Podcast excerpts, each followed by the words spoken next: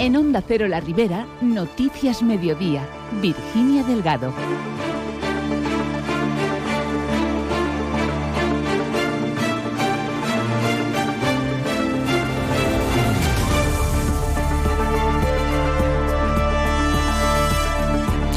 Buenas tardes. Siguen subiendo los contagios por enfermedades respiratorias en la Ribera. Por ello, CESIF ha pedido hoy, donde en urgencias hay 36 pacientes esperando por una cama, que se incremente el personal. Enseguida les damos más detalles. Por otro, al, por otro lado, el Musafes ha priorizado en el presupuesto de 2024 las ayudas para la creación de empleo ante la incertidumbre en el sector de la automoción de tanto peso en la localidad. Y la policía ha detenido en Cullera a tres personas por robo de cable de cobre. Estas y otras noticias se las contamos hasta las 2 menos 10 de la tarde. Comenzamos.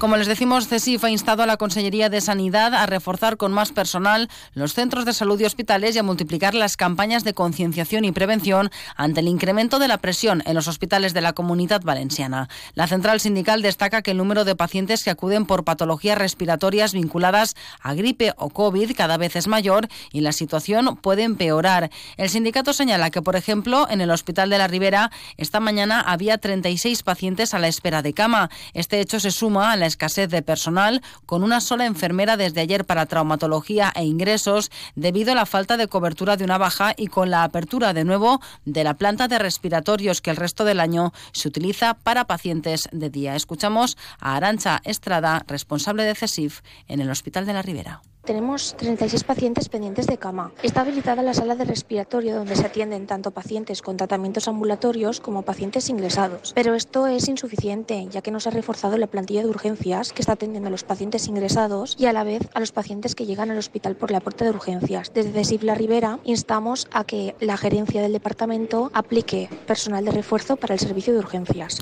La central sindical considera que ahora y de cara a las próximas semanas en que los contagios previsiblemente aumentarán tras los encuentros de Navidad y también ante la bajada de las temperaturas, resulta imprescindible un incremento de personal tanto en centros de salud como en hospitales. Además, CESIF considera inadmisible que la cita previa se esté dando ya en centros de salud para finales de este mes de enero.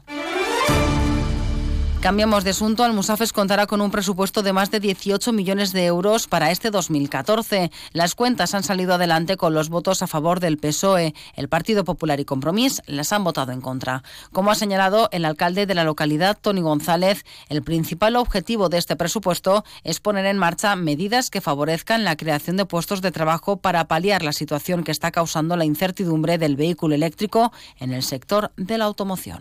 Este presupuesto va a estar destinado principalmente a crear ocupación para paliar la situación por la que está pasando el sector de la automoción, sobre todo presente en nuestro municipio, con ayudas a la contratación para vecinos y vecinas de Almusafes, estén donde está la empresa, de 4.000 euros y en el futuro intentaremos ampliarlo a 5.000 euros, con lo cual creemos que va a ser un presupuesto que va a primar sobre todo las ayudas a aquellos que peor están pasándolo como consecuencia de esta crisis económica.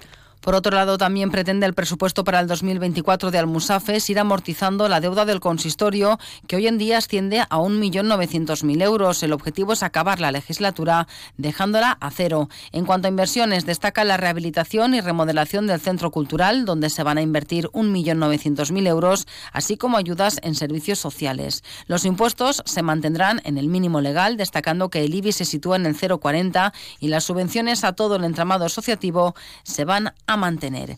Y seguimos hablando de economía porque la Ribera ha cerrado el 2023 con los mejores datos desde la crisis del 2008 y es que el desempleo ha bajado un 6,44% respecto al mes de diciembre de 2022. Así lo reflejan los datos del SERVEF, donde se sitúa el total de parados en 16.214 personas. Pese a ello, el paro se ha incrementado un 1,57% en diciembre de 2023. Tenemos 251 parados más en la comarca que en noviembre el secretario general comarcal de UGT en el País Valencià, Raúl Roselló, persiste en el buen funcionamiento de la reforma laboral, por lo que hace un balance positivo del mercado laboral durante todo el año en la Ribera. Muestra de ello dice que la temporalidad ha pasado del 28% antes de la reforma laboral al 11% en la actualidad. Por el contrario, Roselló lamenta que existe un uso excesivo de la contratación a tiempo parcial que conlleva condiciones laborales y salarios no deseados. La part més negativa per a UGT és aquest 41% de contractació a temps parcial que hem tingut en la Ribera, que per a un de cada dos treballadors és no desitjat i que és un autèntic tapó per a l'accés a salaris i condicions de treball dignes i que requerirà noves reformes del mercat laboral i una major inversió del govern de la Generalitat en orientació, formació professional i acompanyament laboral.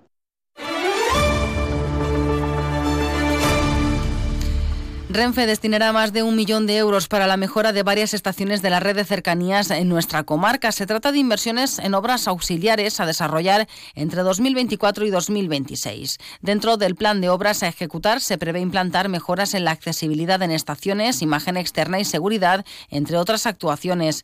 Las estaciones en las que está prevista las actuaciones a corto plazo son las de Sollana, en la que se realizará la adecuación de impermeabilización de la cubierta con una inversión de 150.000 euros, en las del Gemesí y donde se adecuarán dos pasos inferiores con un presupuesto de 370.000 euros en cada estación, y en Carcaixent se acometerá el bombeo de los pasos inferiores, para lo que se destinarán 150.000 euros más. El alcalde de Alcira, Alfonso Domínguez, se alegra de que lleguen este tipo de inversiones, pero pide que vengan aparejadas de una mejora en el servicio. Si és una millora del pas inferior que tenen dins, me pareix perfecte perquè està molt justet, però no me sembla suficient. Des de luego, si vas en una bici o en algo voluminós, és complicat accedir d'un lloc a l'altre. O sigui, tot el que millora això, benvingut siga. I el que seria interessant és veure i saber què és el que van invertir en les pròpies vies i en el propi servei, perquè el que necessitem és un servei de qualitat en els trens, a banda de les estacions. El mateix tren no dona coi quan hi ha hores punta.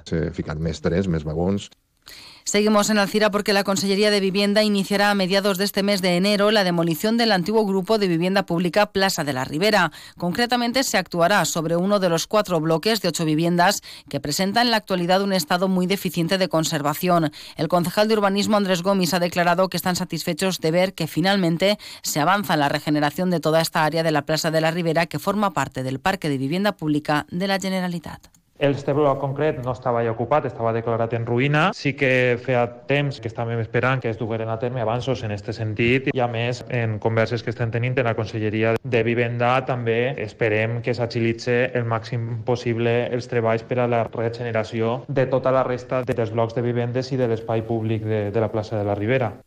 En este sentido, la Consellería tiene programada una actuación de rehabilitación y regeneración urbana que afectará tanto a los edificios como a los espacios libres de todo este grupo de edificios con el fin de mejorar los elementos comunes y la urbanización del entorno. Inicialmente, la actuación contaba con un presupuesto de un millón y medio de euros, aunque la llegada de los fondos europeos Next Generation va a suponer un incremento de más de un millón de euros. En cuanto a las obras de demolición, tienen un plazo previsto de tres meses. En página de sucesos, la Guardia Civil ha detenido a tres personas en Cullera por ser las responsables del robo del alumbrado público en varios municipios de la Safor. La acción se ha llevado a cabo en el marco de la operación Filorame en Cullera, donde los agentes han aprendido un vehículo que supuestamente utilizaba a los autores para cometer los hechos. La investigación comenzó tras la denuncia del robo del, cobre del alumbrado público en los municipios de La Fonda en Carros, Berreguar, Miramar y Daimús. Los arrestados, tres hombres de nacionalidad española, de entre 35 y 42 años se enfrentan a cuatro delitos de robo con fuerza.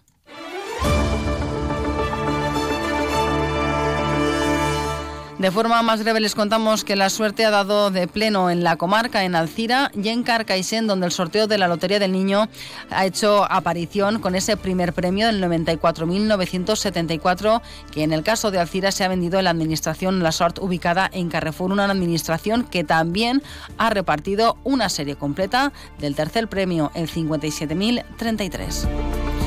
Y sepan que desde hoy en Almusafes y hasta el 21 de enero la calle Mayor estará cortada a la circulación como consecuencia de los trabajos de fresado y asfaltado de la misma por parte del Ayuntamiento. La intervención urbanística con un coste de 110.000 euros se sufragará con cargo al Plan de Inversiones 2022-2023 de la Diputación de Valencia. Como consecuencia de ello, las paradas de autobús del servicio regular Almusafes Valencia, que van a estar activas provisionalmente, son la de la Ronda Historiador Lluís Duarte a la Barta y Ronda Síndic Antoni Contarles también que el Pleno de la Alcudia ha acordado nombrar a título póstumo a Faustía Lapont como hijo predilecto de la localidad. Lapont falleció el pasado 2 de diciembre y su legado fueron muchos años de trabajo duro y silencioso para recuperar y divulgar las danzas populares. Nada más. Buenas tardes.